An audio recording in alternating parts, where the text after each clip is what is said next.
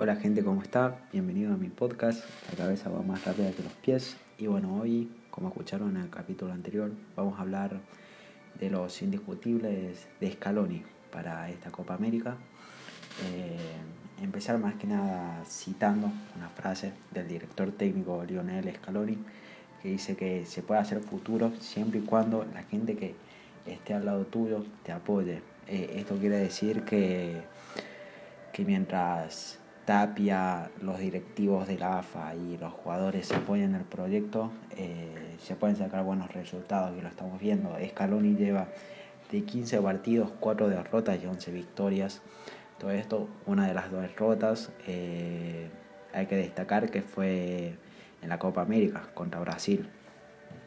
Eh, pero bueno, no tuvimos muchos fallos, tampoco tuvo muchas oportunidades el técnico, solo 15 partidos, pero, pero bueno Argentina jugó bien, eh, nos vamos encontrando, vamos encontrando el juego, eh, el juego que necesita Argentina, eh, ese juego de Argentina, no el juego de Messi en Argentina, sino el juego de Argentina con Messi, que esta parte de esta nueva reforma de, de la selección, estamos viendo un Messi que, que juega para el equipo, no un equipo para Messi. Obviamente se se lo sigue buscando a, Lionel Messi, porque el juego tiene que pasar por sus pies, pero bueno, tenemos jugadores como Rodrigo de Paul, eh, como Paredes, que es un 5 más de creación antes que un 5 más de, de, defensa, de corte.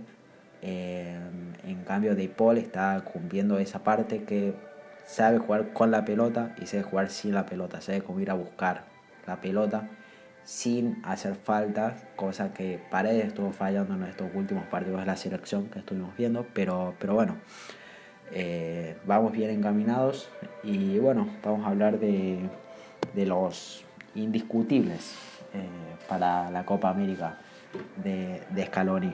Eh, bueno, primero que nada, empezar como dije, Rodrigo de Paul, eh, un jugador que la selección no lo pedía, la gente no lo pedía, eh, no lo seguíamos. Eh, y Scaloni le dio la oportunidad sin que nadie lo busque, sin que nadie lo pida y rindió. Rindió en la selección, estuvo, rindió. nosotros nos preguntamos por qué convoca a Rodrigo de Paul en esto, todo esto. Y bueno, es un jugador muy parecido al juego de Scaloni cuando él jugaba eh, jugadores muy parecidos, incluso él en rueda de prensa llegó a confesar que, que sí, son muy parecidos, que incluso dijo, Rodrigo de Paul es mejor que, que, que yo jugando al fútbol, muchísimo mejor, pero son dos jugadores parecidos y eso es creo yo lo que Scaloni buscaba, un jugador que se parezca mucho a su juego para poder sacarle ese plus que tenía Scaloni eh, jugando y bueno, lo encontró en De Paul, se le dio la oportunidad, como digo, nadie lo pedía y está y rinde y se quedó con el puesto. Eh, de ahí, otro indiscutible, en el arco podríamos decir Franco Armani, pero el tema del arco es muy complicado en Argentina porque tenemos muy buenos arqueros, eh, sin tanta fama tal vez en Europa, eh, sin tanta prensa, pero tenemos muy buenos arqueros, eh, Armani es muy buen arquero, que le va a competir a Andrada, yo creo, en toda esta Copa América y en estas eliminatorias para el Mundial. Pero bueno, está, está Armani, eh, que siempre en partidos importantes, partidos de Copa, los jugó él, jugó él eh, de titular.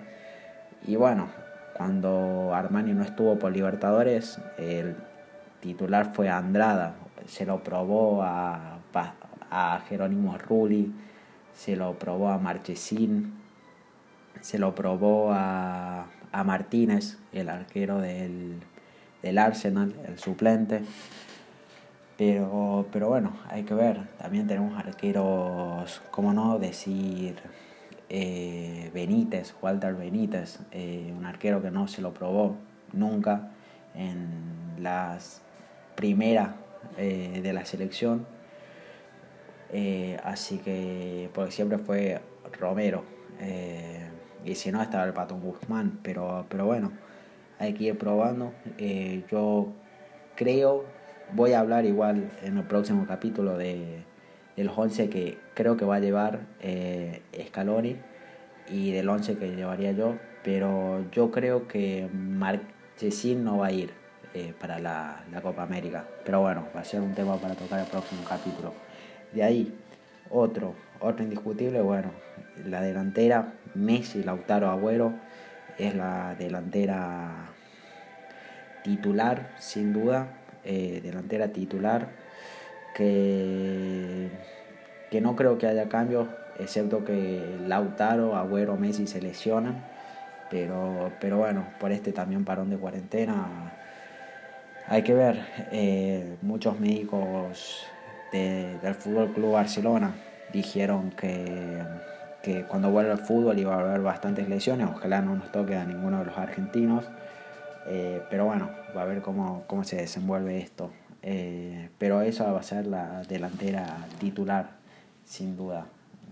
Hubo Messi como mediocampista ofensivo y dos delanteros como, como Agüero y como, y como Lautaro, eh, dos nueves, pero bueno, delantera indiscutible sin duda. defensas, Otamendi eh, sin duda, Tagliafico.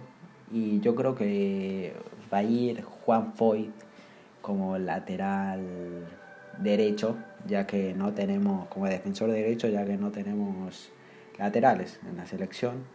Tenemos en ese puesto, pero ninguno se terminó de dar esa confianza que dio Foyt, aunque es más que nada Foyt un central, pero dio confianza en eh, cuando jugó en la Copa América, en ese puesto.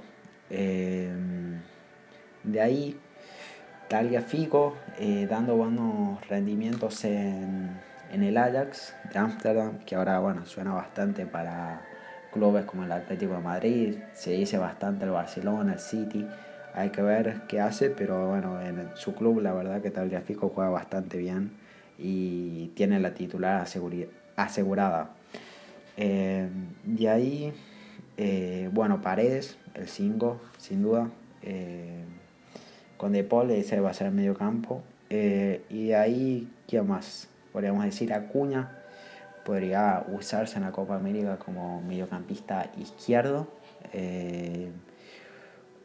O como defensor izquierdo para el segundo tiempo en la en el puesto de defensor izquierdo. Yo creo que va a ser más que nada un mediocampista izquierdo. Eh, no sé si para empezar el partido, pero sí para el segundo tiempo. Siempre que entró que entró Acuña eh, dio rendimientos, dio como otro daba otro aire cuando entró Acuña, que bueno, Acuña entra gracias al Pando Bausa para las eliminatorias, se lo prueba, después se lo lleva al Mundial y se notó mucho eh, la presencia de Acuña en el partido contra, contra Croacia. Eh, cuando entra Acuña, eh, cambia el aire totalmente de la selección. No sé si muchos lo notaron, pero, pero el que le da juego, el que le da esa presencia a la selección. Y, y bueno, de ahí en los defensores derechos, como digo, Foyt, está Foyt, Sarabia y Montiel. Eh, yo creo que a Montiel lo va a llevar, bueno, Casco también podríamos decir.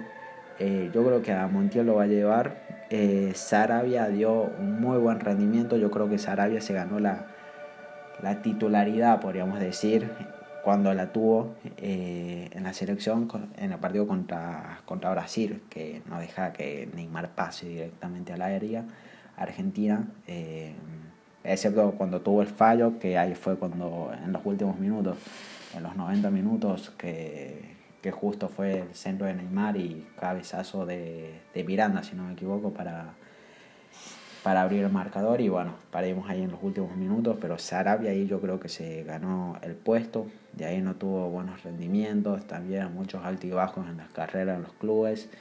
Eh, no sé si va a contar con Sarabia, por lo menos en esta Copa América, en las eliminatorias mundial tal vez sí, si es que sube bastante a nivel Sarabia, como lo demostró en su tiempo. Eh, y bueno, y más que nada eso. Y, y bueno, como digo, Montiel eh, le falta algo yo creo que le falta, hace falta el salto a Europa. Yo opino que, que los jugadores argentinos son muy buenos, hay muchísimo talento, eh, somos uno de los semilleros del mundo, pero, pero hay un gran nivel entre, una gran diferencia de nivel entre Argentina y Europa, yo creo.